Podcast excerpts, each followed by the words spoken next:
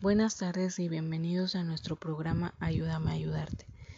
En esta sesión nominada Hablemos de adicciones vamos a tocar el tema sobre la drogadicción. Para empezar vamos a darle un concepto. La adicción a las drogas es una enfermedad cerebral crónica, la cual hace que una persona tome droga repetidamente a pesar del daño que provocan. El uso repetido de drogas puede cambiar el cerebro y provocar una adicción. Los cambios cerebrales de la adicción pueden ser duraderos, por lo que la adicción a las drogas se considera una enfermedad recurrente. Esto significa que las personas en recuperación van a correr el riesgo de volver a consumir drogas incluso después de años de no tomarlas. Pero ¿todos quienes consumen drogas se vuelven adictos? No, no todos quienes usan drogas se vuelven adictos. El cuerpo y cerebro de cada persona es diferente, por lo que su reacción a las drogas también va a ser diferente. Algunas personas pueden volverse adictas rápidamente o puede ocurrir con el tiempo. Otras personas jamás se van a volver adictas. Que alguien se vuelva adicto o no depende de muchas cosas, incluyendo factores genéticos, ambientales y del desarrollo. Existen personas que están más propensas en caer en una adicción y esto depende de varios factores. Uno de ellos puede ser su biología. En este las personas van a poder reaccionar. Existen personas que están en riesgo de caer en una adicción más que otras. Esto depende de diversos factores. Uno de ellos es su biología.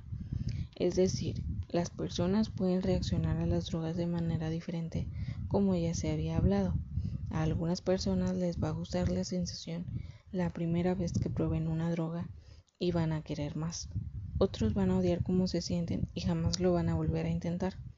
Pero es su decisión y de esto depende caer en una adicción o no. Existe otro factor que es el problema de salud mental.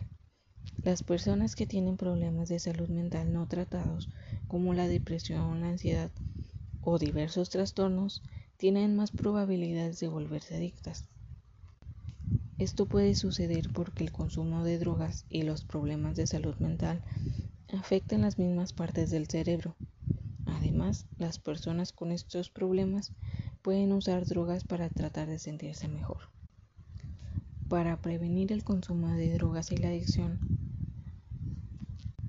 existen diferentes programas de prevención como este, Ayúdame a ayudarte, en el que involucramos a las familias y a las diferentes personas que gusten acompañarnos, pero primeramente a ti, adolescente, que en esta etapa de tu vida eres propenso a caer en una adicción por los diversos factores sociales y de desarrollo. Recuerda que un no puede salvarte y estás a tiempo de no caer en una adicción. Muchas gracias. Hoy te compartimos un testimonio de una persona, de un joven con tan solo 14 años que comenzó a fumar cannabis. Él dice, solo lo hacía de vez en cuando y siempre en compañía.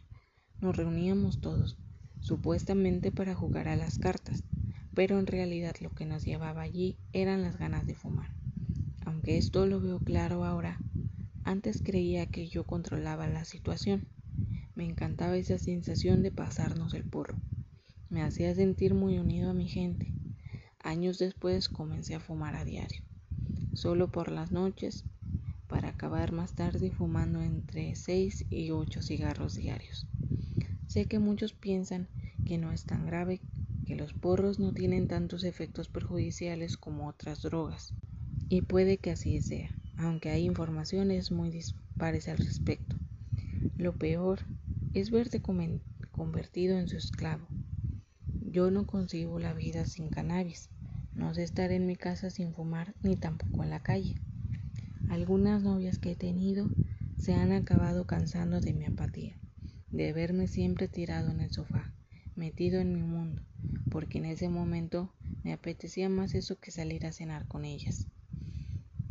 He pasado largas temporadas desconectados del planeta, fumado, metido en mi casa y sin llamar a nadie, porque nada más me motiva tanto como esto, ni ver a mi gente ni cualquier otro plan que estar fumando. Es verdad que no todo el mundo acaba así, hay quienes pueden ser más moderados, pero hay otros muchos como yo que no sabemos, no queremos o no podemos. Espero que este no sea nunca tu caso. No banalices la adicción psicológica al cannabis. Puede ser igual o más fuerte que la de drogas aparentemente más peligrosas. Esta es tu decisión y este es tu futuro. Muchas gracias.